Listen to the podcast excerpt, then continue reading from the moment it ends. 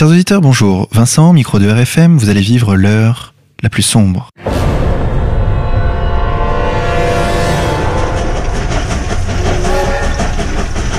Chers auditeurs, pour cette 34e émission, je me trouve aujourd'hui à Genève, en Suisse, accompagné de l'avocat Pascal Junot. Maître, bonjour. Bonjour. Vous êtes avocat genevois. Euh, vous avez eu l'occasion de plaider à plusieurs reprises à la 17e chambre correctionnelle du tribunal de grande instance de Paris pour l'affaire, notamment l'affaire Garodi. Euh, vous êtes également l'avocat du sportif Pascal Mancini et euh, vous êtes président de l'association des amis de Robert Brasillac. En tant qu'avocat pénaliste, vous avez toujours été attaché à la défense de la liberté d'expression. Vous êtes un ami intime de la famille Bardèche, or il se trouve que, justement, les éditions Contre-Culture ont réédité dernièrement, en un seul ouvrage, les deux tomes du Nuremberg de Maurice Bardèche. Pour en parler, je me trouve aujourd'hui, chers auditeurs, avec Anne Luquen, responsable éditoriale des éditions Contre-Culture. Anne, bonjour à toi. Bonjour Vincent. Euh, maître, première question. Pour nos auditeurs qui ne connaîtraient pas cette figure de proue des milieux nationalistes, qui est Maurice Bardèche alors, il y, a plusieurs façons d'aborder la question.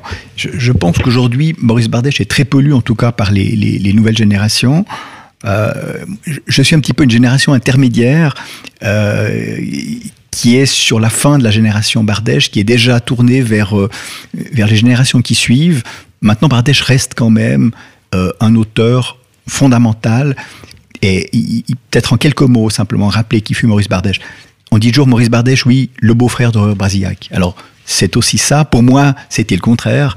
C'est par Maurice Bardèche que j'ai connu Robert Brasillac. J'ai eu l'itinéraire contraire.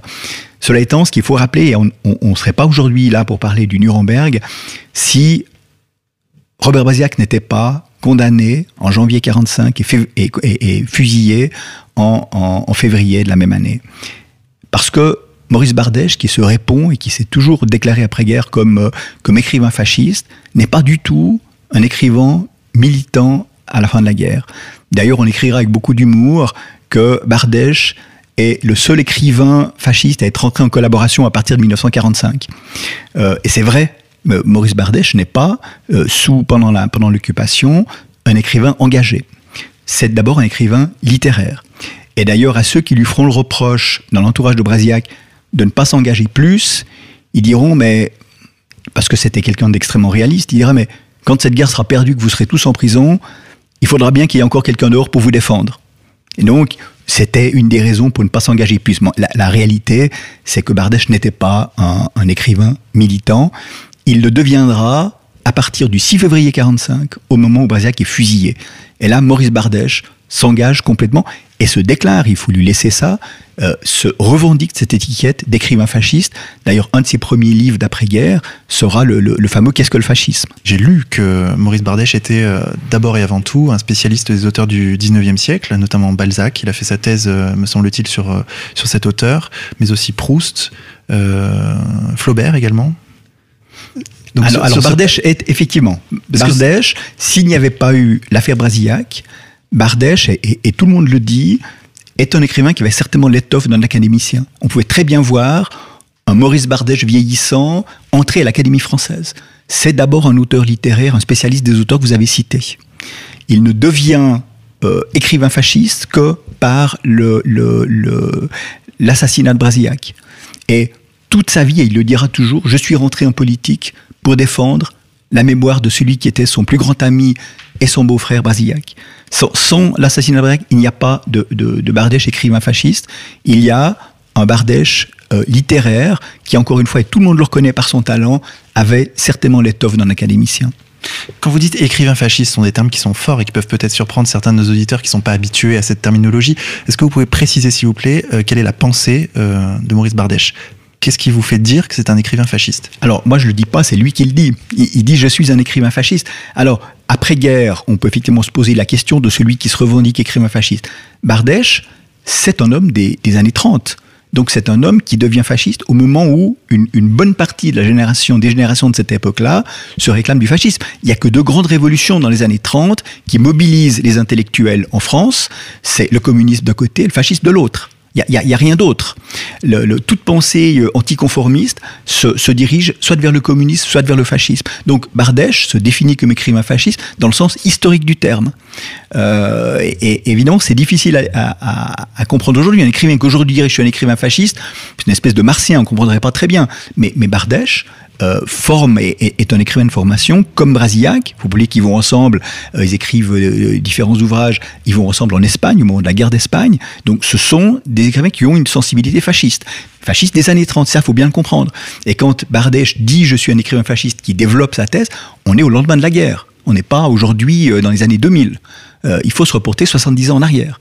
Et c'est dans ce contexte de l'époque qu'on doit comprendre le, le, le Bardèche fasciste qui aujourd'hui passe très mal parce qu'on n'a plus du tout le, recul nécessaire pour comprendre ce qu'est un écrivain fasciste des années 30.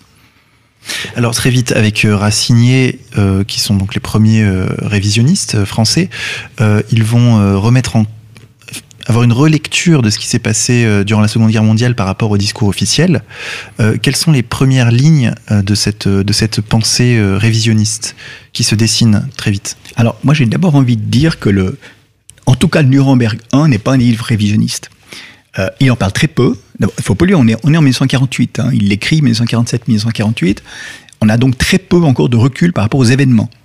Et si vous lisez bien le Nuremberg 1, euh, je dirais même que par rapport à ce qui se dira après, c'est anti-révisionniste parce que Bardèche dit oui, mais je crois euh, quand il parle des, exterminations de ceci ou de cela, de toute une série d'événements qui ont fait partie des, éléments qui ont formé le corpus révisionniste après, ben on dit non, Bardèche dit oui, il y a, et il y a même de nombreuses preuves. On est en 1948. Et l'intérêt du Nuremberg 1, c'est pas du tout la question révisionniste, et moi je ne l'ai jamais lu comme un livre révisionniste. Non, ce qu'il met en place, c'est la philosophie qui est derrière le procès de Nuremberg. Et ça, c'est beaucoup plus important que les éléments purement factuels euh, qui seront. Alors après, euh, développés par ce qu'on a appelé l'école révisionniste, que lui commence à ébaucher dans le Nuremberg 2 le, le, les faux monnayeurs. Mais il ébauche parce que là aussi on est en 1950. Donc euh, il y a Racinier, mais tous les auteurs qui vont véritablement se plonger et qui seront étiqueté révisionniste, ça vient après. Donc en 1948, euh, et c'est ça qui est intéressant dans le livre de Bardèche, c'est pas du tout l'écrivain le, révisionniste qu'il n'est pas à ce moment-là, c'est véritablement la philosophie qui ressort du procès de Nuremberg. Et ça, c'est fondamental. Alors s'il vous plaît, expliquez-nous, parce que là on est au cœur du sujet, quelle est euh, cette intuition fondamentale qu'a dès 1948 euh, Maurice Bardèche concernant la Seconde Guerre mondiale et ce qu'a fait l'Allemagne au cours de cette guerre si je puis dire. Alors, c'est, alors, vous parlez d'intuition, ça c'est le mot qui est juste. Par contre, c'est pas tellement sur ce qu'a fait ou ce que n'a pas fait l'Allemagne. Ce qu'il, ce qu'il révèle à travers sa pensée, d'autant plus intéressant que c'est pas, c'est un littéraire, c'est pas un juriste. Alors, il n'utilise pas un vocabulaire juridique, euh, il ne tourne pas autour de concepts qui seraient les concepts de juriste ou d'avocat. C'est le littéraire, c'est le lambda au niveau, au niveau juridique, mais qui dit voilà, moi je pressens quelque chose. Et Nuremberg, ça n'est pas de dire voilà ce que les Allemands ont fait ou pas fait. C'est pas du tout le sujet du livre. Le sujet du livre, c'est qu'il se dessine à Nuremberg une philosophie, moi qui ne suis pas juriste, mais qui est complètement nouvelle. C'est l'intrusion dans le droit de quelque chose de nouveau qu'on appelle la morale universelle. Et aujourd'hui, c'est ce qu'on appelle la religion des droits de l'homme, qu'on voit à, toute reprise dans les guerres, etc. Ça va créer ce qu'on va retrouver ces dernières années, le droit d'ingérence. Ce droit d'ingérence, de dire on a le droit, au nom de quoi au nom des droits de l'homme. Et cette religion des droits de l'homme, elle est toute droite issue du procès de Nuremberg, de cette fameuse morale universelle qui va se substituer au droit commun, qui va se substituer au droit international qui a, euh, qui a existé jusque-là et qui a défini le droit de la guerre, les conventions, etc., etc. On va presque gommer tout ça à Nuremberg et on va créer cette logique de la morale universelle en créant en plus quelque chose qui est totalement nouveau, c'est la rétroactivité des lois qui est absolument inconcevable. On va accuser euh, une partie des, belligérants de, de, crimes qui n'existent pas au moment où ils ont été connus, et qui plus est par des juges qui ne sont évidemment pas neutres du tout, puisqu'on est typiquement dans un jugement des vainqueurs contre les vaincus. Donc on a des juges qui sont à la fois jugés partis, qui ont eux-mêmes commis, c'est ce que dit Maurice Bardèche, il dit pas les Allemands n'ont rien fait, les autres ont tout fait, ou, l'inverse, il dit non, oui, il y a eu des crimes, il y a eu de nombreux crimes, la, Deuxième Guerre mondiale est, la guerre la plus meurtrière de, toute l'histoire de l'humanité, mais les crimes ont été commis de façon à peu près équivalente autant par les Allemands que par les Soviétiques, que par les, euh, Anglo-Saxons, etc. Et là-dessus, évidemment, on gomme complètement les crimes des ans parce que ces gens-là se font juges à Nuremberg et jugent les vaincus. Alors, on a connu ça à travers toute l'histoire, depuis la Grèce, évidemment. Vae victis, les, les vainqueurs jugent les vaincus. Mais là, on va beaucoup plus loin.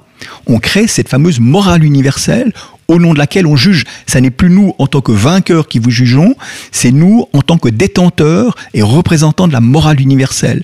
Et là, on voit la naissance de quelque chose que Maurice Bardèche n'appelle pas tel quel à l'époque, mais c'est l'empire du bien. Les soviétiques, au fond, moi je le considère, euh, Maurice Bardèche ne le dit pas, mais euh, c'est déjà la naissance de l'empire du bien.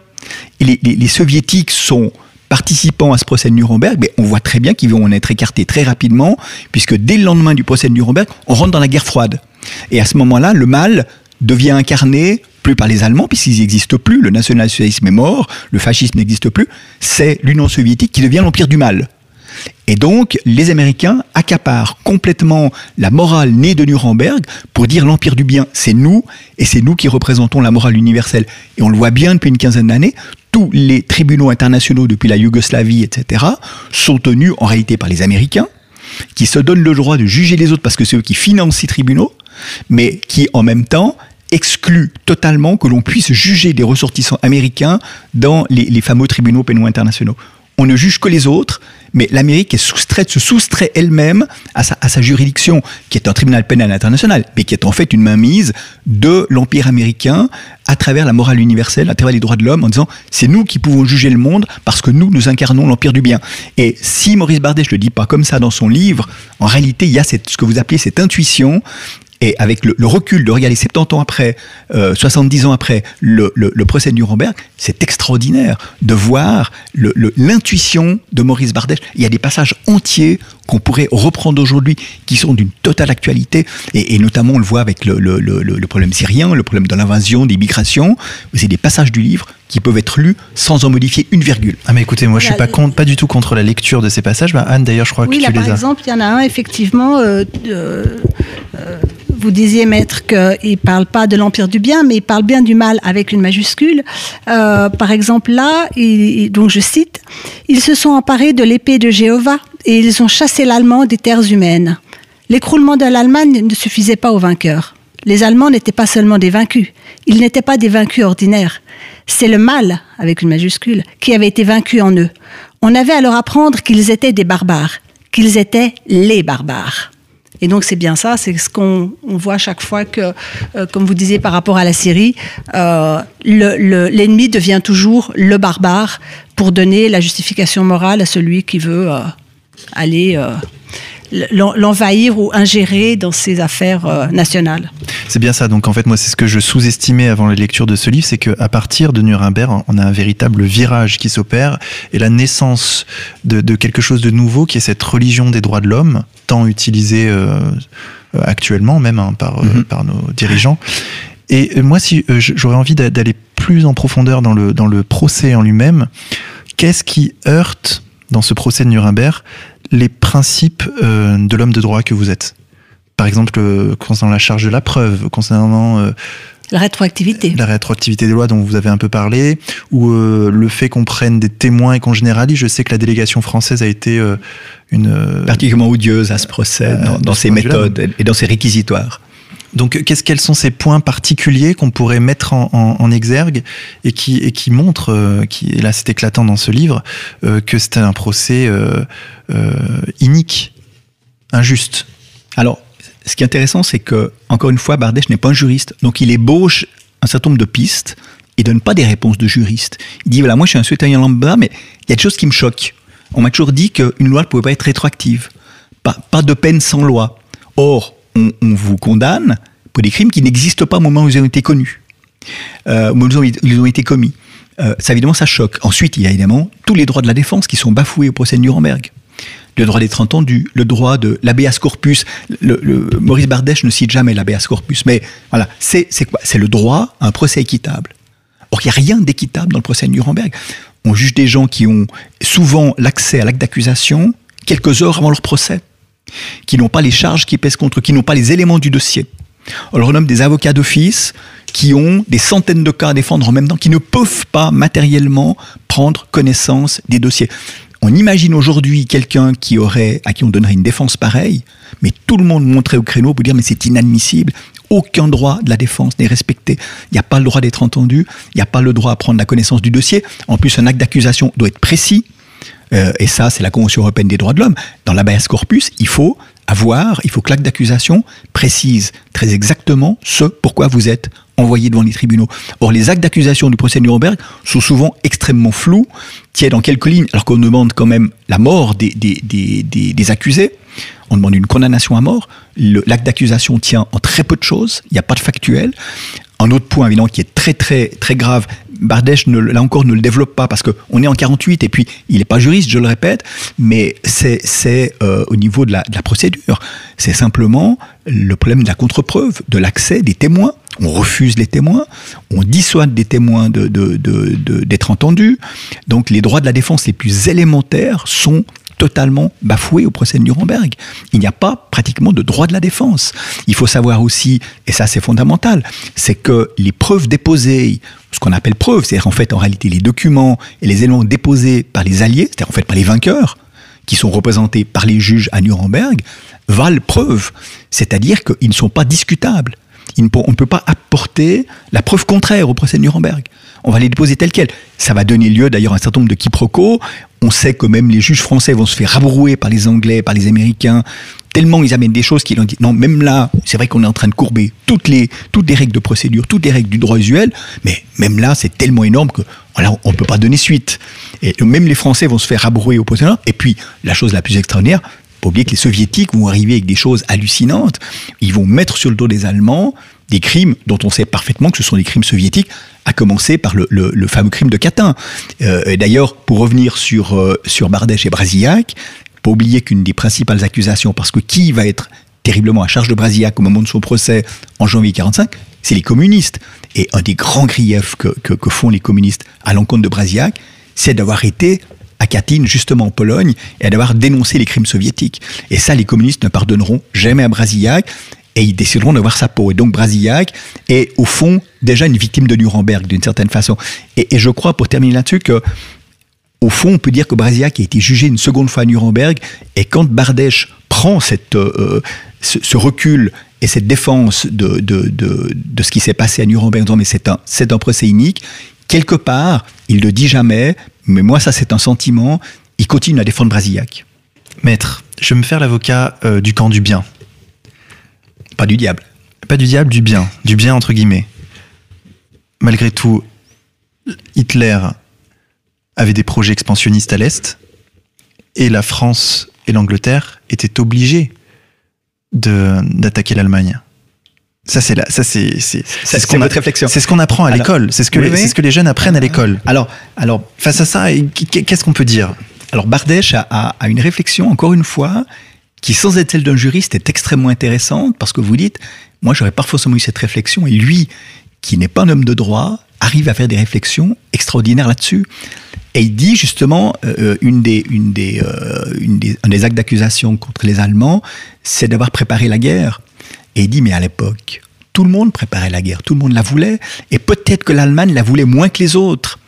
Il parle des responsabilités polonaises, il parle des tractations, il parle du petit livre jaune, le fameux livre jaune allemand, sur les, provocations polonaises, où à un moment donné, les Polonais rentrent en négociation, puis les Anglais leur disent non, non, non, mais nous, il faut, il faut aller en guerre. Donc, ne répondez pas aux, aux actes et aux propositions des Allemands, on va plus loin. Il faut une guerre d'agression. Les Anglais ont toujours été très forts pour ça. Il faut une guerre d'agression pour justifier la guerre avec l'Allemagne. Et, il démontre très très bien le mécanisme de mise en place de la guerre entre l'Allemagne et la Pologne qui va déclencher par tout simplement un mécanisme de convention, d'accord et de, pacte avec l'Angleterre et autres, qui va créer un phénomène en chaîne et qui va arriver à la Deuxième Guerre mondiale. Et, et Bardèche dit très bien, cette guerre-là aurait parfaitement pu être, évitée. Mais on ne voulait pas l'éviter de l'autre côté. Les Anglais en premier voulaient absolument cette guerre. Et ce qu'ils leur reprochent, c'est de dire on aurait pu avoir une guerre circonscrite finalement au problème de la Pologne et puis le reste rentrait après dans des accords pour euh, arranger les choses par des voies pacifiques. Or, les autres ne voulaient pas ces voies pacifiques. On voit très bien qu'on pousse l'Allemagne dans la guerre. Et l'erreur de l'Allemagne, dit, dit Bardèche, c'est d'être tombé dans le piège et d'avoir attaqué la Pologne. Ils n'auraient pas dû parce que on était en négociation, on aurait pu encore trouver des solutions par la paix, mais on pousse l'Allemagne à la guerre volontairement, et c'est ce qu'attendait tout le monde, c'est ce qu'attendait l'Angleterre pour pouvoir déclencher la guerre. La France qui ensuite parle d'invasion de, de, la France et de guerre d'agression, mais il faut jamais oublier, les Français l'oublient beaucoup, c'est eux qui déclarent la guerre à l'Allemagne, c'est pas le contraire. Et Bardèche, et c'est ça qui est intéressant dans Nuremberg, vous voyez le formidable recul l'objectivité de Maurice Bardet. Il, est, il a jamais de parti pris. Il dit pas non, non, mais les Allemands sont, des gens formidables, c'est les autres qui sont des salauds. Il dit non, non, mais il y a de nombreux crimes allemands, et il cite toute une série de choses en disant il y a de nombreuses preuves. Alors on sait que sur un certain nombre de choses, Bardèche sera contredit par ce que vous appeliez tout à l'heure, vous parliez de l'école révisionniste. Il y a des choses qui m'ont mais on est en 48. Et en 48, avec ce que Bardèche a en main, il essaye pas de défendre à tout prix l'indéfendable. Il dit non, mais moi, voilà, je, constate qu'il y a eu des nombreux crimes, côté allemand, côté allié, etc., etc. Et c'est ça que je disais qu'il n'est pas du tout révisionniste en 48, parce qu'il affirme euh, des choses sur la base des, des éléments de l'époque. Et je trouve que là, il a un recul qui est tout à fait extraordinaire, une objectivité qu'on trouve peu chez, chez, euh, chez des écrivains qui, qui aborderont cette période de l'histoire après. Et ce qui est intéressant, c'est quand il parle des anglo-saxons, des écrivains, il dit mais énormément de voix s'élèvent en Angleterre et aux États-Unis contre le procès de Nuremberg après-guerre. Et là, alors on, se rend compte que Bardèche est complètement trompé. C'est qu'il dit il y a tellement de voix qui s'élèvent contre ce procès que d'ici 2-3 ans, on se rendra compte à quel point ce procès, il a été unique et, tout le monde le condamnera. Bah, on est 70 ans après et on se rend compte au contraire que c'est tout à fait l'inverse qui s'est produit. C'est toutes les voix qui, au lendemain de la guerre, ce procès scandaleux, petit à petit ont été étouffées et on est revenu à la victoire de la, morale universelle et de cette religion des droits de l'homme qui aujourd'hui euh, euh, finalement prédomine dans tous les grands procès euh, internationaux, voire même nationaux, et dans tous les événements politiques. Alors Bardèche a eu des intuitions extraordinaires, et sur le, cours de l'histoire, il a en même temps commis des grandes erreurs parce que il parle de l'Union soviétique, il parle d'une victoire possible, etc., voire même de la Russie. Et, et c'est là que je dis, quand je vous dis Bardèche est un écrivain fasciste, c'est un homme des années 30, on voit très bien après-guerre, et c'est là que ma génération déjà n'est plus en phase avec, avec Maurice Bardèche, c'est que pour Maurice Bardèche, malgré tout, il y a l'Occident d'un côté, et puis il y a le camp soviétique, il y a le danger soviétique. On est encore, on, vit encore dans cette, euh, cette morale et cette, cette idée du danger du bolchevisme. Le, danger, c'est le bolchevisme. Puis de l'autre côté, ben, il y a l'Occident. Puis de l'Occident, il y a les Américains. C'est pas très bien ce qu'ils font, c'est pas bien ce qu'ils ont fait à Nuremberg, mais ça reste quand même des héliopoteurs. Ils vont se reprendre. Il faut absolument qu'on arrive à quelque chose. Bardèche va défendre le parapluie américain euh, sur l'Occident. D'ailleurs, sa revue Défense de l'Occident est quelque chose qui, déjà pour les gens de ma génération, euh, est, un peu. Il y a une dissonance parce que pour nous, on n'est déjà plus l'Occident. Pour nous, c'est les États-Unis. Ça peut plus être l'Europe. Bardèche est encore un homme de l'Occident. Il croit encore à un ressaisissement de, l'Amérique, de forces qui aux États-Unis vont revenir et dire oui, non, non, mais il faut, il faut maintenant tirer un trait là-dessus, puis s'allier avec l'Europe parce que l'Europe est notre allié naturel. Et là-dessus, il a commis certainement des erreurs. D'ailleurs, Anne, euh, concernant ce danger euh, bolchevique et, le sort de la Pologne, euh, tout à l'heure, tu me faisais une réflexion très intéressante.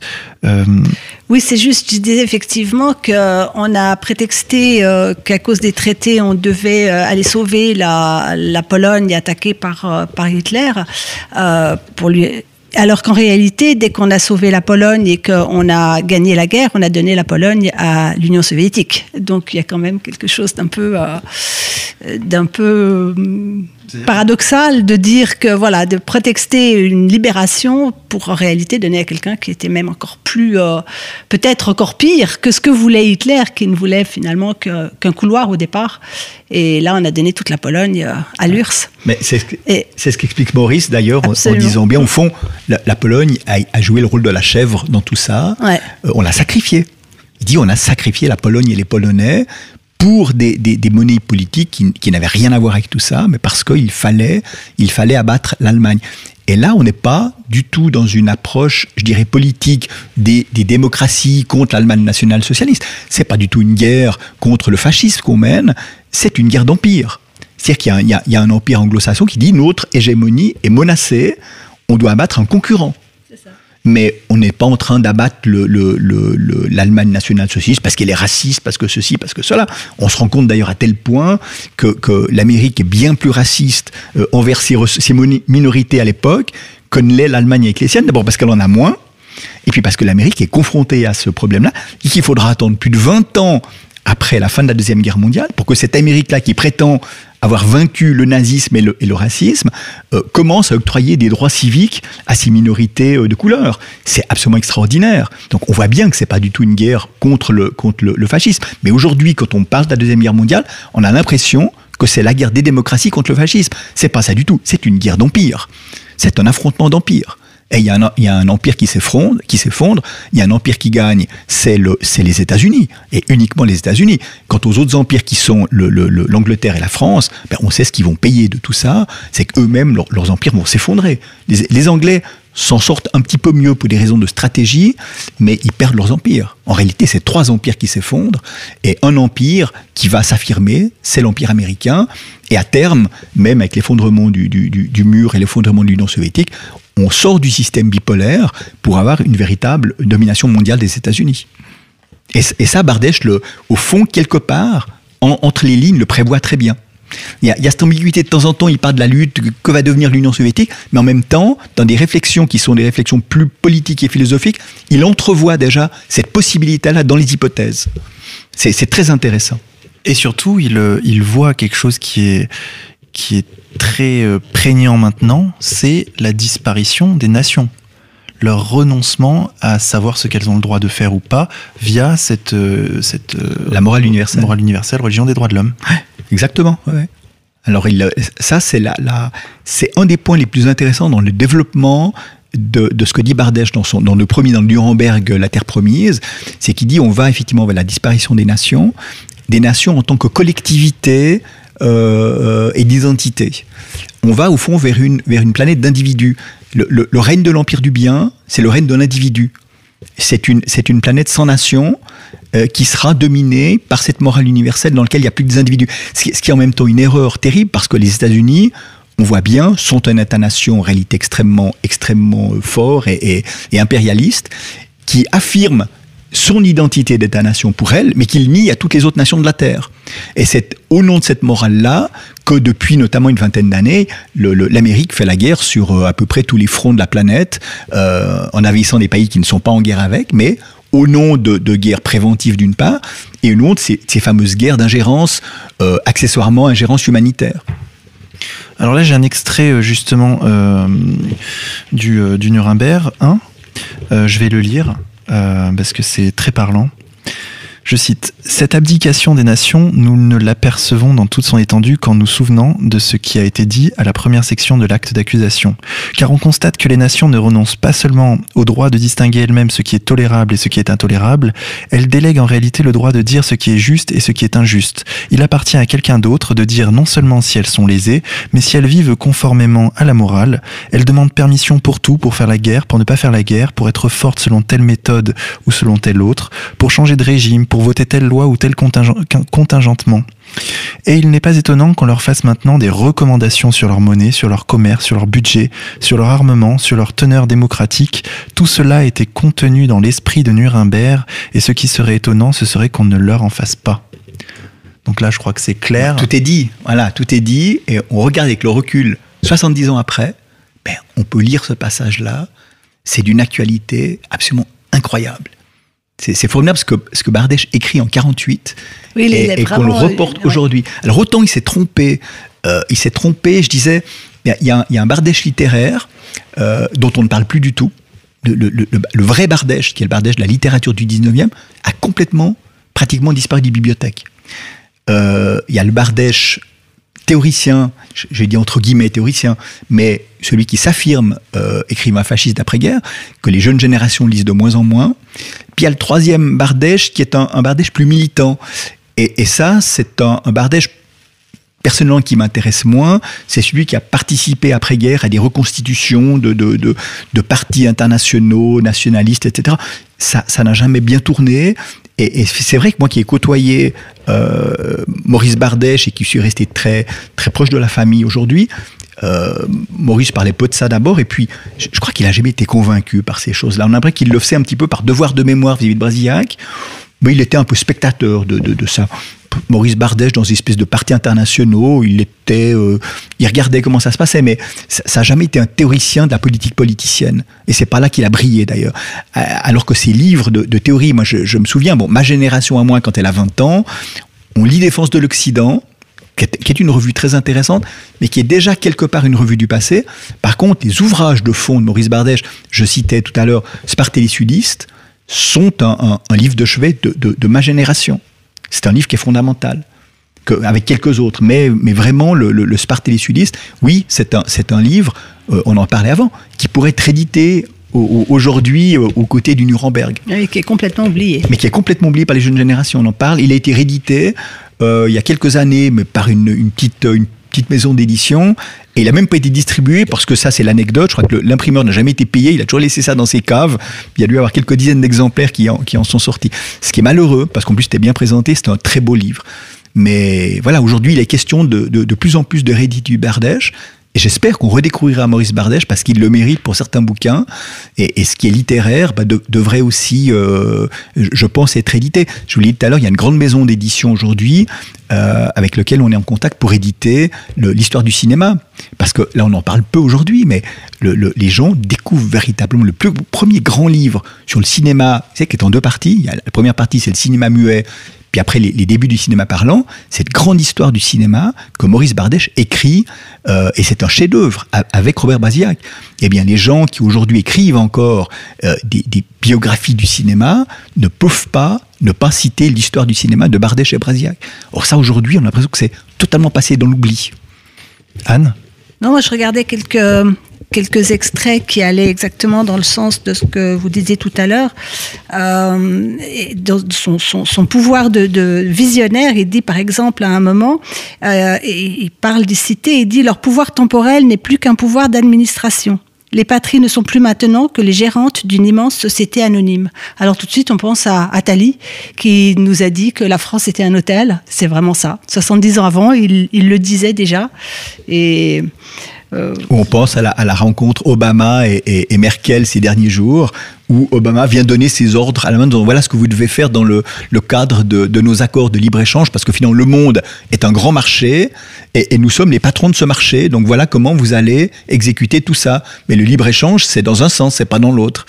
Et, là aussi, c'est très, euh, c'est très parlant et très prophétique de lire le Bardèche, parce qu'on est déjà dans ce monde uniformisé qui est un monde de la marchandise. D'ailleurs, voilà, il le dit, il dit à un moment, la République universelle est la République des marchands. Et un peu plus loin, Là où les souverainetés nationales s'éteignent, la dictature économique mondiale commence à luire.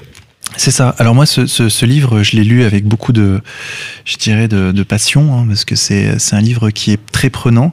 Euh, je trouve qu'il a euh, deux aspects. Il y a un aspect qu'on évoque là, c'est-à-dire un aspect visionnaire, un aspect euh, métapolitique, où il voit euh, quels sont les contours du monde euh, qui vient, du monde du XXe siècle et même du XXIe. Et puis il y a un aspect très précis qui m'a beaucoup intéressé sur le, le procès Nuremberg. Je vous cache pas que moi, c'est depuis mon enfance un procès qui me qui m'impressionne beaucoup. On voit ces hommes avec ces lunettes de soleil, on a toute cette image euh, là et on nous en parle beaucoup hein, tout au long de, notre de nos, de nos études, hein, à l'école, au collège, au lycée, on en parle. Et, effectivement, moi, il y a un aspect que, que j'avais euh, complètement sous-estimé, qui est un aspect mineur, hein, mais euh, qui m'a marqué dans ce livre, c'est finalement l'abaissement de la France au cours de ce procès, qui, qui la, délégation française, il faut bien le dire pour nos auditeurs, Bardèche le dit bien, a été plus vile que les autres. Il le dit bien. Alors, je vais citer un passage qui le dit. Mais c'est dans le récit que la délégation française brille le plus. On éprouve une certaine gêne à dire ici toute sa pensée, car celui qui s'interroge sur l'exactitude des faits et la probité des témoins pendant qu'on lui fait le récit de la souffrance des autres s'expose au reproche de manquer de cœur et même d'être inaccessible à la plus simple humanité.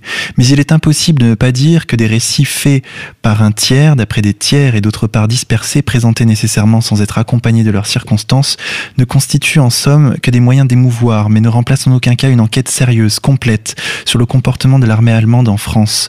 Ils ne sont que des faits isolés. En tant que tels, il est possible qu'ils engagent la responsabilité des commandements locaux. Mais on ne peut pas prétendre présenter l'histoire de l'occupation militaire de la France entre 1940 et 1944 au moyen de 12 récits de torture ou de représailles qui se placent tous en 1944 et dans des régions où il y avait un franc-tireur au coin de chaque bocteau. Sur des sujets pareils, il faut ne rien dire ou il faut tout dire. Un récit partiel est un récit partial. Ici, on nous dira un jour, la France a menti. Alors maître, est-ce que vous pouvez euh, peut-être développer un peu cet aspect euh, de la, la, finalement l'intention de cette, de cette délégation française qui a voulu euh, finalement faire porter le chapeau aux Allemands peut-être un chapeau un peu trop grand, puisqu'il prenait des faits précis pour généraliser ça et dire que finalement l'occupation avait été monstrueuse, alors qu'on sait par ailleurs que euh, Jean-Marie Le Pen, euh, je crois, a été condamné pour, euh, pour, avoir dit qu'elle n'avait pas été si, terrible, que, ça. Je crois que c'était ça ces mots. Finalement, quelle est la réalité? Pas si inhumaine, je crois. Alors, moi, je ne suis pas là pour dire la réalité. Je ne suis pas historien. Je, garde toujours beaucoup de recul avec les, avec les faits. Maintenant, je constate deux choses. D'une part, il ne faut pas oublier que la France est presque là à Nuremberg par accident. Je dis par accident pourquoi? Parce que les, anglo-américains, surtout moins les Russes, mais les anglo-américains font tout pour que la France soit écartée. Déjà, si s'il y a la fameuse division Leclerc, c'est parce que De Gaulle les a tellement, excusez-moi le terme, emmerdés, qu'il dit bon, on va leur faire plaisir, on va leur mettre leur division, qui rentrent dans Paris, qui nous foutent la paix. Mais Churchill est un, est un grand ennemi de De Gaulle et il aimerait bien que la France, d'ailleurs la France doit insister pour participer aux, négociations, la répartition de l'Allemagne. Quand il y a l'occupation de l'Allemagne, elle ne devait pas être divisée en quatre, les, zones d'occupation, mais en trois. C'est De Gaulle qui va insister pour avoir sa part du gâteau. Donc on voit que la France est déjà traité en quantité négligeable avant le procès de Nuremberg. Je crois que c'est une chose. Donc, on, sent déjà qu'ils sont un peu des, des vainqueurs de seconde zone. Puis la deuxième chose, alors, peut-être pour répondre plus directement à votre question, c'est qu'il y a un grand mythe qui naît à la fin de la guerre. Hein, on, connaît très bien le, livre d'Amourou, c'est 40 millions de pétainistes à un moment donné, et tout d'un coup, ces 40 millions de pétainistes deviennent 40 millions de résistants.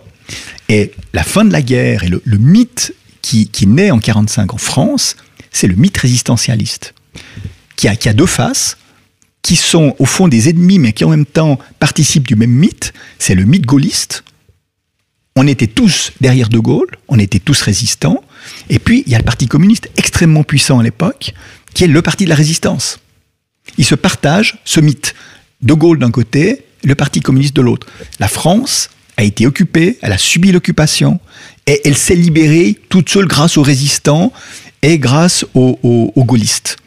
Et donc, il faut automatiquement pour ça que les autres aient incarné, on parlait du mal tout à l'heure, mais oui, il faut que l'Allemagne ait incarné le mal à ce moment-là, l'ennemi absolu, pour qu'on puisse dire, mais nous avons, nous, été du côté du bien. on crée le parti du bien à Nuremberg, la France va s'engouffrer dans cette brèche pour dire, bah nous, nous, participions à cette guerre du bien, le mythe gaulliste, le mythe du Parti communiste, le mythe de la France résistante, pour qu'elle existe, il faut que les autres aient été le, sommet de l'abomination et du mal. Donc oui, cette image-là doit naître à partir de 45 parce que sinon, tout ce mythe s'effondre. Si on estime que simplement il y a eu des belligérants qui sont affrontés, puis d'un côté il y a eu des, vainqueurs et des vaincus, c'est une victoire des armes. Oh, la victoire des armes ne signifie rien, c'est pas une victoire intellectuelle. Or, il fallait que ce soit une victoire intellectuelle, euh, ontologiquement, je dirais, de nature théologique et religieuse, et c'est là qu'on est le bien sur le mal. On a combattu le mal. On n'a pas simplement combattu des belligérants, on les a vaincus, on a gagné, c'est une victoire des armes. Non, c'est autre chose. C'est une victoire du, du bien, ça n'est plus simplement une victoire militaire. Et c'est là que la donne est changée par rapport aux guerres qui précèdent. On a essayé de faire un procès à l'Allemagne. On connaît les fameuses images et les clichés à la fin de la Première Guerre mondiale, mais on n'a pas été plus loin. Il y a eu les intentions de, juger les responsables allemands en 18. On a dit non, mais attendez, c'est pas possible, on peut pas. Les règles du droit ne le permettent pas. Et on va aller plus loin Nuremberg, puisque là, on va effectivement créer des règles de droit tout à fait particulières qui vont permettre de juger les, les vainqueurs, plus seulement en tant que vaincus militairement, mais en tant que vaincu sur un plan idéologique et même spirituel, parce que nous incarnons cet empire du bien. Alors, on pourrait aller très loin. Personnellement, je serais tenté d'aller plus loin que Bardèche, qui lui n'en parle pas, mais cette victoire américaine, ce qui revient également en force dans cet empire du bien, c'est un peu le, fond du puritanisme anglo-saxon. Hein, vous, avez, vous, chez les catholiques, une, approche du péché, etc., qui, chez les protestants, il faut pas l'oublier, nous avons cette notion de la prédestination. Nous gagnons parce qu'effectivement, nous étions prédestinés à, accéder au paradis. C'est très différent. Et, là, on, sent bien, quand on critique l'Amérique, on dit voilà, cette fameuse la guerre de sécession, c'est la victoire de deux philosophies complètement différentes. C'est la philosophie du Nord puritaine, industrielle, capitaliste qui gagne sur le vieux Sud. Et c'est ce qu'on retrouve là à Nuremberg. Il y a un aspect, à mon avis, dans le, dans le, le procès de Nuremberg que Bardèche n'aborde pas du tout. C'est en même temps la victoire de cette, du puritanisme anglo-saxon. Qu'on pourrait relier à la notion de destinée manifeste. Ah oui, ah oui, oui tout à fait. Et, et est-ce qu'on peut relier tout ça à, à aussi également euh, la, la, montée en puissance du mouvement sioniste et à la création de l'État d'Israël euh, quelques années après euh, le, le, le, tribunal de Nuremberg? Quel est, quel est le rôle de ce j'aurais envie de dire de ce lobby, mais c'est une notion plutôt contemporaine, peut-être de ces, de ces forces qui poussent euh, justement à, à, accroître les crimes peut-être euh, allemands dans un but géopolitique au Moyen-Orient? Est-ce que, est-ce que ce, parce que ce sujet n'est pas abordé par, par Bardèche, donc là on est au-delà. Alors du... il, il peut pas l'être à ce moment. On est en 48, on est, en, on est encore dans cette gestation de l'État d'Israël. Euh, il entrevoit un certain nombre de choses. Euh, comment dire ça? Ce qui est peut-être intéressant, justement, avec cette naissance de l'État d'Israël, c'est que politiquement, au fond, Israël va naître à Nuremberg.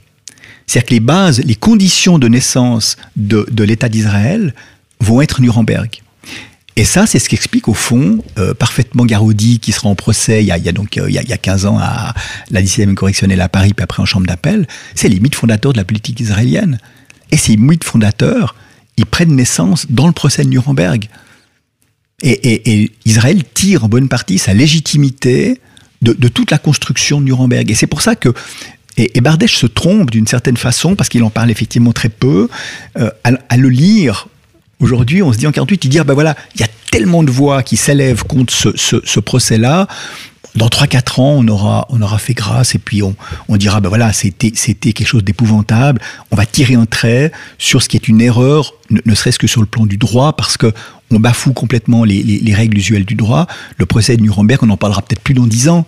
Et en fait, on voit que c'est pas le cas du tout et qu'aujourd'hui, Nuremberg est plus fort que jamais parce que toute la vision du monde qui s'est créée depuis 45 repose sur le procès de Nuremberg. Si on devait dire aujourd'hui, mais oui, effectivement, Nuremberg était, était une aberration, mais on détruit cette morale universelle, cette religion des droits de l'homme qui sert à toutes les guerres d'agression euh, américaine aujourd'hui, et puis au, au soutien effectivement à ce mariage euh, avec l'État d'Israël. Mais ça, c'est une question. Israël est une question qui reste très complexe.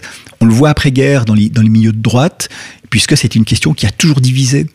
On voit à quel point les écrivains de droite d'après-guerre se, se divisent en deux camps entre les, pro-sionistes radicaux et les anti-sionistes tout aussi radicaux. Euh, on le voit dans des journaux de, de, droite nationale comme Rivarol, on voit bien les anciens et, écrivains collaborationnistes. Vous avez ceux qui sont dans la ligne euh, du soutien au nationalisme euh, panarabe, qui sont antisionistes, et puis d'autres qui disent non, non, mais attention, Israël c'est le bastion avancé de l'Occident. On doit être pro-sioniste, complètement pro-sioniste. Euh, Jean-Marie Le Pen, que vous avez cité avant, fait partie de, de, de, ce courant-là après-guerre euh, qui est, qui est pro-sioniste, qui est totalement pro-israélien. C'est une, une, bonne partie de la droite nationale et nationaliste française après-guerre qui, en réaction à, la guerre d'Algérie, euh, devient, devient, devient pro, pro-israélienne. Mais cette, cette fracture, vous la retrouvez encore aujourd'hui. Au, sein de la, au sein de la, de la droite. Hein. Elle est pas, euh, elle, elle, elle pas, la, blessure reste ouverte et le camp de la droite, surtout en France, reste extrêmement divisé. Quand on parle de tous les, les, fameux partis populistes en Europe, quels qu'ils soient, eh bien, on voit que tout se passe par une, une, une affirmation euh, de l'État sioniste et de la politique sioniste. Il y a, il y a une soumission en disant attention, nous, on n'est pas des antisionistes, on n'est surtout pas des antisémites, on on est du côté d'Israël. Euh, c'est une, une position qui n'est pas nouvelle. Oui. Et, et Bardèche, alors effectivement, lui, euh, à ce moment-là, cette question ne se pose pas, elle n'est pas d'actualité. Et par contre, il la développera dans Défense de l'Occident et dans ses textes euh, ultérieurs. Mais elle n'est pas du tout d'actualité au moment de, Nuremberg. Il, prévoit, il pressent un petit peu le monde qui se dessine, mais Israël n'est pas encore quelque chose de, de suffisamment concret pour que Bardèche développe cette problématique-là. Anne? Non, non, effectivement, ça prend pas beaucoup de place. Je disais, je, je, je pensais au fait que euh, le, le, sionisme est vu finalement comme un nationalisme presque modèle, euh, parce que c'est un État qui est très euh, agressé, enfin de leur point de vue, et, et c'est certainement une des raisons pour laquelle euh, les nationalistes européens voient Israël comme un comme un petit pays qui, qui se défend au milieu d'un grand empire arabe, on va dire. Et, et, voilà, donc c'est une des raisons. Mais je pense qu'effectivement, Bardèche, lui, c'est pas du tout son, son souci. Quoi. Il ne voit pas ça du tout. Alors, il le voit pas. Puis, il dit peut-être juste à un moment donné, d'ailleurs, il dit, mais moi, je conteste pas du tout qu'il y ait eu un plan d'extermination des Juifs, etc. Et on est dans cette, on est encore dans cette optique-là. Donc, il n'y a pas de discussion sur le sujet. Et puis il fait partie de ces gens qui sont pour la création, déjà euh, euh, avant, bien avant la fin de la guerre, il fait partie de ces, de ces nationalistes et de ces fascistes qui sont pour la création d'un État israélien. Mais c'est aussi la question, c'est le que comment les Juifs d'ici partent, parce qu'il y avait aussi. Alors il y a ça, mais c'est toute l'ambiguïté. C'est toute l'ambiguïté. il faut un foyer national pour permettre aux Juifs d'émigrer dans leur dans leur patrie future. Il faut casser la diaspora. Il faut une, une patrie juive. Et, c'est ce qui va peut-être faire toute l'ambiguïté d'Israël après-guerre. Et cette scission dans les milieux nationaux. C'est sûr que même beaucoup de vrais antisémites sont, sont sionistes. Euh, pour, euh, bah, on sait qu'au sein du national-socialisme, des gens comme Heydrich et, et d'autres sont totalement pro-sionistes et font en sorte d'ailleurs de permettre aux Juifs d'immigrer dans la, dans la future Palestine, euh, le, futur État d'Israël, contre d'ailleurs le, le, contre la volonté des Anglais qui, eux, ne veulent surtout pas se mettre à dos les Arabes parce que c'est une carte géopolitique fondamentale pour eux on a cette situation qui est complètement aberrante quand on en parle aujourd'hui d'une Allemagne qui pousse les, Juifs à aller en Palestine et des Anglais qui les retiennent. Non, non, non, il faut pas, faut pas une immigration euh, massive des Juifs en Palestine parce que ça va poser un gros problème et on va se mettre les Arabados. Et on veut surtout pas se mettre les Arabados. Après, il y a toute la politique de Laurence d'Arabie, etc., qu'on connaît. Et ça, c'est un autre, c'est un autre volet. Mais, effectivement, c'est une problématique qui va venir après. Pour revenir sur les, volontés de de, dépeindre l'Allemagne comme euh, l'axe du mal, euh, Bardèche dit au début de son, son livre que c'est aussi une manière de faire oublier les horreurs des Alliés qui ont bombardé euh, les villes allemandes, qui ont, qui ont alors après il y a même Hiroshima, mais déjà les, les, villes françaises aussi et allemandes, et que de, de, de mettre l'étiquette du mal absolu sur l'Allemagne, ça permet non seulement d'oublier, mais de justifier toutes les exactions. Euh, ça permet de euh, dédouaner. Voilà. c'est ce, que, dit Maurice, effectivement, dans son, dans son, livre. Voilà. Oui. Il faut que les crimes de, de, de, de, la partie adverse de la, de la, des, des, des, vaincus aient été tellement horribles que les nôtres passent au fond en perte et profit et, et, et, soient complètement tout est justifié. Alors qu'en réalité, Maurice Bardet ne dit jamais ah, les crimes allemands, c'est oui, c'était peu de choses par rapport à ce que les autres ont fait. il dit non, il est très réaliste, très objectif et très honnête sur le sujet en disant la deuxième guerre mondiale a été quelque chose de terrible, des crimes terribles comme on l'a jamais vu. Mais partout. C'est ça, il, dit tout à fait. Euh, ça a été malheureusement justement réparti dans tous les camps. Mais jugeons tout le monde. Mais jugeons tout le monde. Or, on ne peut pas avoir des juges qui sont le camp des vainqueurs qui jugent les vaincus, et demander à ces mêmes juges d'être objectifs et de mettre tout le monde sur une, sur une même échelle. Et ça rend déjà le procès euh, totalement impossible, parce que ça viole déjà un principe essentiel, c'est celui de la neutralité des juges. Le juge ne peut pas être neutre, c'est le, c'est le vainqueur qui juge le vaincu. Or, ce qu'il reproche évidemment au, tribunal de Nuremberg, c'est son absence de neutralité et en même temps l'impossibilité de créer une véritable instance nationale, parce que internationale qui devrait être complètement neutre et libre au fond de, tous les partis. On voit bien, et on l'a vu ces 15-20 dernières années avec les, tribunaux pénaux internationaux, on sait que le plus grand euh, financier de ces, tribunaux, ce sont les États-Unis, et que les États-Unis excluent absolument que leurs ressortissants, même s'ils ont commis des crimes pendant ces guerres, puissent être jugés par ces tribunaux-là. Donc on voit bien, on est dans la morale de Nuremberg. Nous sommes l'empire du bien, si des gens de chez nous ont commis des erreurs, bah, ils seront jugés chez nous selon les, lois américaines. Il est hors de question qu'ils soient soumis aux juridictions internationales. Et on n'a jamais vu un seul ressortissant euh, commandant euh, général américain jugés par les, les, tribunaux pénaux internationaux. Ça n'existe pas.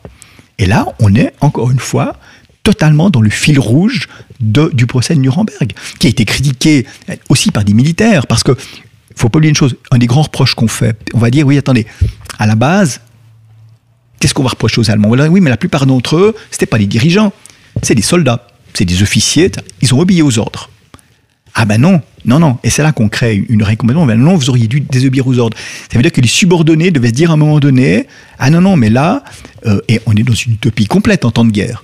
Ah non, là, on devait se dire, attention, ce ordre-là, il est illégal. Qu'est-ce que l'illégalité en temps de guerre quand on donne un ordre? Quand on donne l'ordre à des, à des bombardiers américains, euh, à des commandants de bombardiers américains, de bombarder des villes allemandes qui sont des villes purement civiles. Si on rentre dans la logique de Nuremberg, alors les, commandants de ces forteresses volantes auraient dû refuser d'ordre, puis les maintenant sont là, on, crée, on, est en train de déclencher un crime qui n'existe pas encore, hein, mais on doit déjà anticiper, puis là on, crée, on est en train de provoquer un, de se rendre coupable d'un crime contre l'humanité. On peut pas bombarder évidemment. Ces gens-là auraient dû être jugés à Nuremberg. Ils auraient dû désobéir aux ordres. Or non, mais nous on était, on obéissait aux ordres. Et là, on voit bien qu'après-guerre, et, Maurice Bardèche l'explique, il dit, mais tout de suite, là, cette aberration du procès, elle est venue aux militaires. Qui dit, mais attendez, si vous, si vous introduisez une sorte de libre arbitre, ça veut dire que demain, tout moment, un officier, un officier pourra dire, ah non, non, là, j'obéis pas parce que cet ordre, je le considère comme illégal. Mais qui va considérer en temps de guerre qu'un ordre est illégal ou pas? Ah, mais parce qu'au nom de la morale universelle. Parce que là, vous êtes en train de violer la morale universelle. Et les Américains se sont très bien rendus compte, les militaires, le, piège du procès de Nuremberg à ce niveau-là. Et on voit bien, ben, prenons Guantanamo aujourd'hui, ces citoyens, ces, gens qui sont en Guantanamo ne sont plus des citoyens. Ce sont des gens qui sont complètement hors la loi. On a dit, attention, comme les Allemands après-guerre, ce ne sont pas des soldats que l'on juge, ce sont des criminels de droit comme des criminels de droit commun. Eh bien, Guantanamo, c'est exactement ça. Ce ne sont pas des gens qui étaient chez eux, qui ont résisté à une invasion par euh, les troupes américaines. Eux, ils incarnaient le bien, ils venaient combattre le terrorisme. Les combattants qui sont chez eux en avion ne sont pas des combattants afghans, ce sont des terroristes. Par conséquent, on ne, les met pas au bénéfice du droit de la guerre et des conventions sur, les conventions internationales de la guerre, qui, ressortent de la guerre. Donc, on peut les enfermer dans les camps, les traiter comme on veut, et, quand Bardèche parle des tortures, etc., qui sont, le, le, prémisse au procès de Nuremberg pour obtenir des aveux, c'est exactement ce que 70 ans ont fait, euh, font les Américains euh, vis-à-vis des, prisonniers de Guantanamo. Ça n'a pas changé dans Iota. On, vit encore dans le procès de Nuremberg. Tout à fait, c'est ce qui montre euh, très bien. Quand il dit qu'il faut euh, que, le, le, aurait dû désobéir, euh, ça montre que effectivement cette conscience, il aurait dû l'avoir. C'est-à-dire que le sous-fifre à qui on dit il faut lancer une bombe sur Hiroshima, lui, au nom de la conscience universelle, il sait qu'il doit obéir. Que le sous-fifre allemand, il aurait dû savoir qu'il aurait dû désobéir. Et ce qu'il en réalité le plaçait devant un choix qui était soit je désobéis et je risque de me faire fusiller par euh, mes, mes, euh, supérieurs, euh, soit j'obéis et je suis, bien sûr le, soldat allemand ne le savait pas à ce moment-là, mais enfin pour les guerres futures, il se dit, alors après je serai peut-être jugé par la conscience universelle qui elle va me fusiller. Donc de toute façon, je vais finir fusillé, quoi. Alors, mettre un autre aspect. Dépassons euh, le, procès de Nuremberg et dites-moi, quelles ont été les conséquences de l'écriture de ce livre pour Maurice Bardèche? Ça, c'est une question qui est, qui est, qui est très difficile. Je, dirais seulement ceci. Euh, vous voyez très bien ce que dit Bardèche à un moment donné. Il a une vision qui se révélera fausse parce que, euh, au fond, c'est un, un, message d'espoir où il dit Mais voilà, c'est terrible, Nuremberg, c'est un procès qui a bafoué plein, plein de règles, mais on est déjà en train de se rendre compte aujourd'hui en 48 que c'est un procès qui ne peut pas tenir sur le plan du droit. La conscience universelle, ça va pas tenir. Dans quelques années, on aurait fait grâce de ce, de ce, de ce procès. On voit bien que c'est pas le cas. Et, moi, je vois Maurice Bardèche, j'ai une vingtaine d'années, la, première fois, je, lui donne mon livre à dédicacer. Et je me souviens toujours de cette dédicace. Il, me dit à Pascal Junot, euh, une hirondelle qui n'a pas vu beaucoup de printemps. C'est intéressant parce que on voit bien au moment, c'est fin des années 70, hein, des, années 70. Donc Bardèche, à ce moment-là, est, redevenu le Bardèche réaliste, qui dit, ben moi j'ai cru en 48 que mon livre n'allait rien changer forcément, mais que euh, euh, autour de moi, moi je ne suis qu'une goutte d'eau, mais que plein de gens autour de moi s'insurgeaient contre ceci, et qu'au finalement on allait revenir à une forme de normalité du droit de la guerre, etc., avec quelques conventions supplémentaires, parce que, et il le dit hein, encore une fois, la Deuxième Guerre mondiale était tellement horrible, avec tellement de crimes, tellement de morts, que quelque part, ça a suscité de nouvelles conventions internationales sur le, droit de la guerre et tout. Et ça, c'est la bonne chose. Mais lui arrive à, tirer quelque chose de positif du procès de Nuremberg. Moi, je ne suis pas persuadé que ce soit dû au procès de Nuremberg. C'est le fait de la guerre qui, effectivement, a engendré de nouvelles conventions qui auraient, à mon avis, existé sans le procès de Nuremberg. Lui, il les met un petit peu au, au, au bénéfice du procès de Nuremberg. Je suis pas sûr. Cela étant, c'est vrai que 20 ans plus tard, il est d'un total réalisme en disant, mais on s'enfonce dans le procès de Nuremberg. On n'en est pas sorti comme je le pensais, on est en train de s'y enfoncer de plus en plus. Et, on regarde 70 ans après, bah effectivement, on vit en plein procès de Nuremberg qu'on ne cite jamais. Mais la morale de Nuremberg, elle est dans toutes les guerres modernes. Mais maintenant, euh, on, a, peu parlé avec Maurice Bardèche de genre chose, mais il, était quelque part réaliste. C'était un peu une partie de son passé dont il parlait pas. Euh, voilà, une partie de Maurice Bardèche est mort en février 45 avec Brasillac. Et sa vie, il a sacrifié. Parce qu'il faut lire hein, Suzanne El Taudi, par exemple, les conditions dans lesquelles vit la famille Bardèche après-guerre. On leur enlève leur appartement, les, ils sont traités plus terre, ils, euh, privés de droits civiques, etc. Il va même être condamné, alors qu'il n'a rien fait pendant la guerre. Mais c'est le beau-frère de. On, on, le condamne par procuration. C'est ouais. le livre qui fait, qui fait procès. C'est intéressant parce qu'au fond, c'est un livre qui n'est pas révisionniste on lui fait un procès puis on le condamne.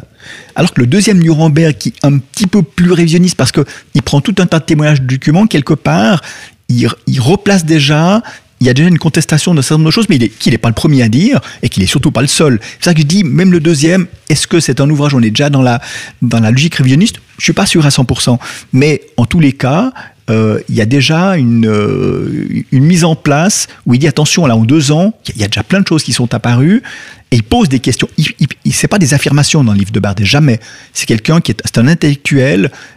Moi, je le vois jamais comme un militant. Je l'ai jamais connu, connu comme un écrivain militant. C'est un intellectuel qui prend beaucoup de recul et qui dit voilà les témoignages des uns, voilà les témoignages des autres. Tout est encore à écrire. Les historiens vont faire leur travail. Il y, a, une espèce de naïveté chez, en même temps chez Maurice Bardèche.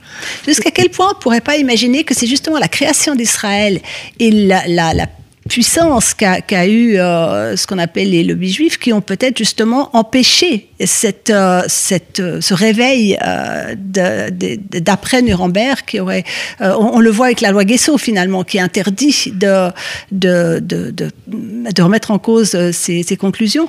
Est-ce qu'on peut imaginer que s'il n'y avait pas eu la création d'Israël, les choses auraient changé et cette, cet esprit Nuremberg aurait fini par c'est un peu la thèse de Garodi avec les mythes fondateurs. Ouais, Nuremberg, c'est le mythe fondateur ouais, de l'État d'Israël. Ouais. Il, y a, mythe, il, y a, toute une série de choses. D'où la sacralisation et, et, de cette sacralisation qui fait qu'au fond, tout révisionnisme est, pas, est, est banni aujourd'hui par des lois qui interdisent de remettre en, en, cause le procès même de Nuremberg. La loi française est la seule d'ailleurs qui interdit de remettre en cause les, les, les, les conclusions, les conclusions. ce qui est quand même extraordinaire parce que il faut se rappeler que même un fait notoire peut être revu par un juge, parce que même un fait notoire peut euh, n'est pas forcément irréfragable. On peut revenir en disant oui, ça a été tel point a été, a été notoire jusqu'à maintenant, mais voilà, on a découvert ceci ou cela. Euh, on voit bien les recherches anthropologiques hein, sur l'origine de l'homme. Tous les jours, on dit ah, il est notoire que le, le, le foyer originel de l'homme, c'est ça. Puis trois ans après, on dit ah mais non, on a fait une découverte au fin fond de, de des steppes qui nous dit qu'en réalité maintenant, euh, les dernières découvertes archéologiques replacent ailleurs le, foyer de l'humanité. Donc même une vérité euh, euh, universelle ou notoire peut être modifiée avec le temps. Or là, on a une vérité qui est intangible. Et sur le plan du droit, alors en tant que juriste, ce qui est choquant, c'est que un juge a toujours une prérogative qui pour moi est essentielle, c'est la maîtrise du fait. C'est-à-dire qu'un juge doit toujours être libre de dire le fait, ça veut dire d'instruire le fait, pour que même un fait notoire puisse être revisité par des témoignages, par des écrits, en disant oui, ça c'est vrai, c'était notoire euh, à telle époque. Ça ne l'est plus aujourd'hui. Nous, juges du siège, nous pouvons revoir les faits parce que c'est notre prérogative essentielle. Or, à travers cette loi Guesso, on enlève au juge la maîtrise du fait. Il ne peut plus dire le fait parce que ce fait devient figé. Donc comment peut-il dire le droit, puisque le droit est une application de ce qui a été constaté. On va dire, voilà, en fonction de ce qui a été constaté, on va dire le droit. Mais on ne peut plus dire le droit, puisque on empêche de revoir le fait, que le fait est figé. Et ce qu'on a vu d'ailleurs avec les massacres de Katyn. Ben on, on l'a vu avec les massacres de Katyn. C'est, voilà, c'est, une, effectivement. Donc, en théorie, euh, même si on sait que les anglo-saxons ont essayé d'escamoter un peu le, problème de Katyn, on pourrait imaginer qu'aujourd'hui, il y a, Katyn est l'exemple le plus frappant, il y a d'autres choses pour lesquelles les Allemands ont été condamnés, qui aujourd'hui ne sont plus aussi notoires qu'en 1945. Mais en théorie, si aujourd'hui je dis non, mais attendez, ceci ne s'est pas passé comme ça, ben en France, je serais condamnable. Alors qu'en fait, c'est une vérité historique. Ce qui veut dire que la vérité de la loi Guesso s'impose à la vérité historique. Et, ça, c'est une véritable aberration pour le juriste.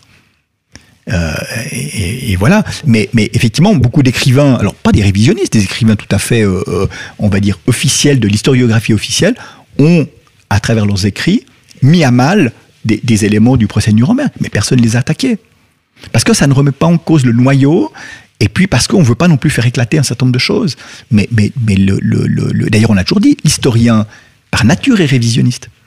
Alors c'est pour ça qu'on a inventé après la loi Guesso justement cette fameuse notion de dire ah oui, c'est vrai, c'est vrai, tous les écrivains sont, sont révisionnistes parce que sinon il n'y aurait pas besoin d'historiens si on ne révisait pas l'histoire en permanence. Mais les autres c'est différent, c'est pas des révisionnistes, c'est des négationnistes. On a, on a créé un nouveau concept. Mais là, on part dans un tout autre sujet. Bien sûr, oui, puisque comme euh, vous disiez au début, ce n'est pas un livre révisionniste. Pas... Mais le, procès Garoudi a été, a été un procès à, ce niveau-là qui était, pour moi, qui était extrêmement instructif. J'ai beaucoup appris. Et puis j'ai débarqué dans un monde qui était un peu inconnu. Et pas du tout le genre de procès que nous avons l'habitude de mener ici, euh, en Suisse en général et à Genève en particulier. On, est dans une autre. Euh, on se rend compte qu'on est dans un autre monde. Alors ça tient aussi à des systèmes judiciaires complètement différents.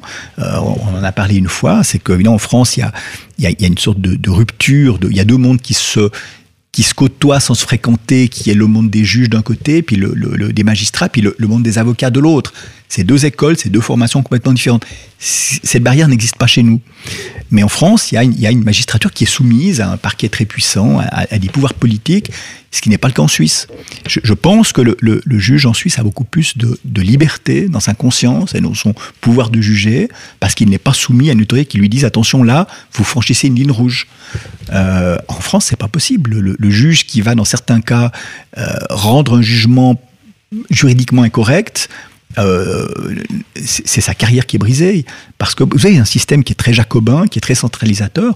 Un juge, ben, on peut demain l'envoyer au, fin fond de la Corse, dans un petit, euh, petit tribunal d'industrie où il va finir sa carrière. Euh, nous, on a d'abord un système fédéraliste, donc le juge, il reste, ça reste un juge local. en fin de carrière, ben, celui qui, qui a vraiment envie et qui en a les, compétences et le, et le vouloir, peut finir au tribunal fédéral. Mais sinon, un juge fait sa carrière dans les tribunaux cantonaux. Et il n'y a pas cette espèce de, super pouvoir, cette espèce d'ingérence morale qui dit attention, tu dois juger comme ça. Euh, et ça, ça change énormément, je trouve, avec le système français. Alors, c'est à la fois l'avocat qui, parle, et puis euh, il m'est arrivé également de siéger, mais je trouve qu'on a une liberté dans nos jugements que, que la France ne connaît plus. Maître Junio, merci beaucoup. J'espère que nous n'aurons pas à faire appel à vos services pour la diffusion de cette émission euh, sur le site d'égalité et réconciliation. Je ne sais pas, vous pensez qu'on a été euh, hors la loi, qu'on a franchi les limites de la loi Guessou Je crois qu'on est resté, je crois qu'on est resté tout à fait correct. D'autant plus que, encore une fois, moi je, vous le dis parce que je le pense et que c'est le, livre, le livre de Bardet. Moi, je ne suis pas venu ici pour défendre un livre en vous disant voilà, c'est le premier livre révisionniste. C'est pas un livre révisionniste parce que d'abord, ça serait, ça serait anachronique de le dire en 48. C'est une école historique qui vient après. Alors Bardèche y aura un rôle, mais, mais pas, un rôle, pas un rôle important. Euh, non, non, c'est un, un, livre qui pour moi est important, pas à cause de ça. Il est important pour cette intuition dont vous parliez, fondamentale sur la morale qui naît à Nuremberg. Le, le factuel canonique, pour moi, au fond, le Nuremberg 2 est intéressant, mais factuellement, il est dépassé. Et puis c'est vraiment, c'est des témoignages de l'époque. On a écrit mille choses après le Nuremberg 2 sur le sujet, ce qui rend le, livre un peu obsolète. Et en revanche, le premier, c'est tout ce qui n'est pas historique, c'est vraiment l'intuition à la fois philosophique, morale, religieuse sur le procès de Nuremberg. Et là, on n'est pas dans du débat historique, on est véritablement sur quelque chose de, je dis, quasi-religieux. Donc non, pour moi, euh, je pense que l'émission n'est pas du tout sortie du cadre qui était le sien. Non, euh, je trouve que lire, Nuremberg, effectivement, le, premier tome qui est le plus important, qui d'ailleurs, je crois, au moment où il l'a écrit, il ne pensait pas écrire un un second tome. Il l'a, il fait par réaction, le, deuxième, pour amener justement des citations, des, témoignages, etc.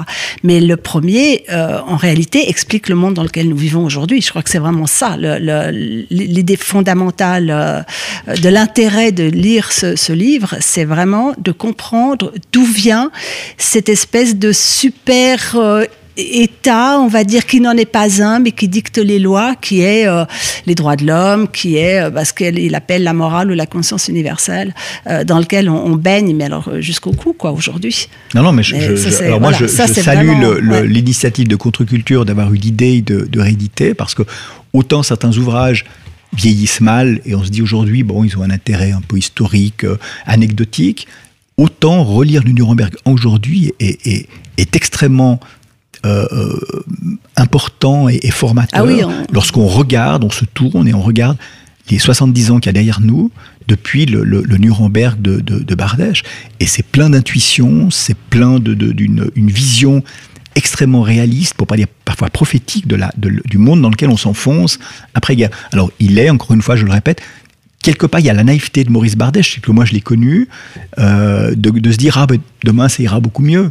En mais, fait, il a non, fait des prophéties pas... et en même temps, il a la naïveté de penser qu'il se trompait dans ses propres prophéties. C'est un peu ça. ouais, ouais c'est un peu ça. Mais moi, j'ai vécu des, des colères blanches de, de, de, de Maurice Bardèche. J'avais tout d'un coup l'imprudence de, d'émettre quelque chose. Et Maurice qui s'est mis à hurler, ça durait très peu de temps. Hein. Des QLR qui duraient quelques minutes, puis Suzanne Bardet, je venais me taper sur l'épaule, me disait non, non, mais laissez-le parler dans cinq minutes, il sera calmé. Euh, c'était comme ça, mais voilà, là on pourrait parler des heures de, de, de Maurice Bardèche parce que c'était un personnage extraordinaire. Nuremberg ou la Terre Promise, Nuremberg 2 ou les Faux Monnayeurs, deux tomes réunis en un seul ouvrage, et bel ouvrage, Nuremberg, Maurice Bardèche. Chers auditeurs, euh, nous allons conclure cette émission en musique. Alors Anne, merci beaucoup de m'avoir accompagné dans cette émission, Anne Luquen. Merci à toi Vincent. Et euh, Maître, j'espère que nous nous retrouverons dans d'autres émissions sur ERFM. Merci beaucoup. Merci à vous. Chers auditeurs, nous allons conclure cette émission en musique sur les notes de Shaman Joe. C'est un tout nouvel artiste dont l'album Et après est disponible sur le site contreculture.com. Nous allons écouter le titre Victoire. Bonne écoute à tous et à la semaine prochaine.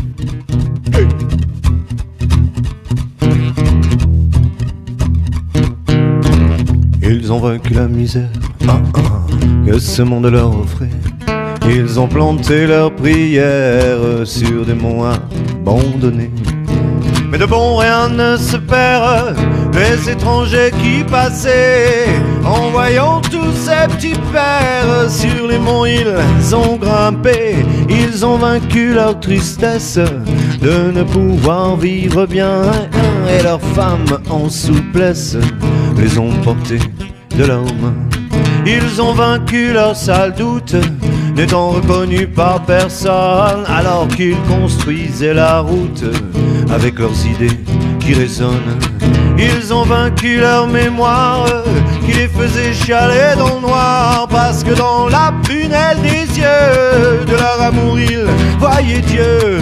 Ils ont gagné cette victoire face à ce monde irraisonnable. Merci mesdames pour vos espoirs, les hommes sont devenus aimables. Papa petit bébé, bébé.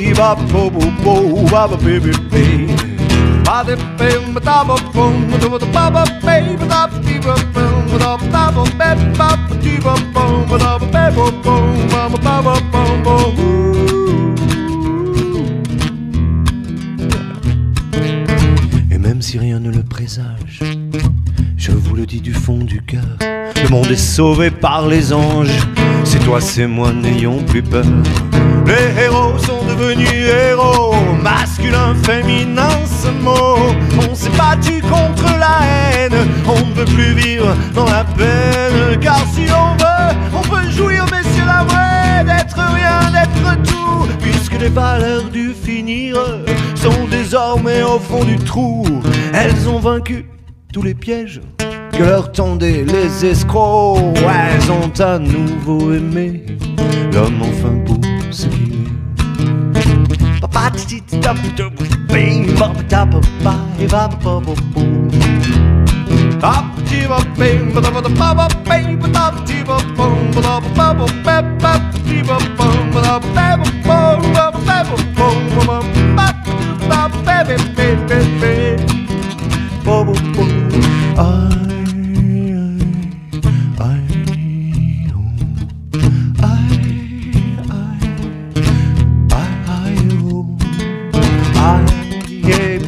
bop bap ba choo boom boom ba da ba chee boom boom bop chee bop boom ba da ba da ba ba ba ba ba ba boom ba da ba ba ba ba ba ba ba ba ba ba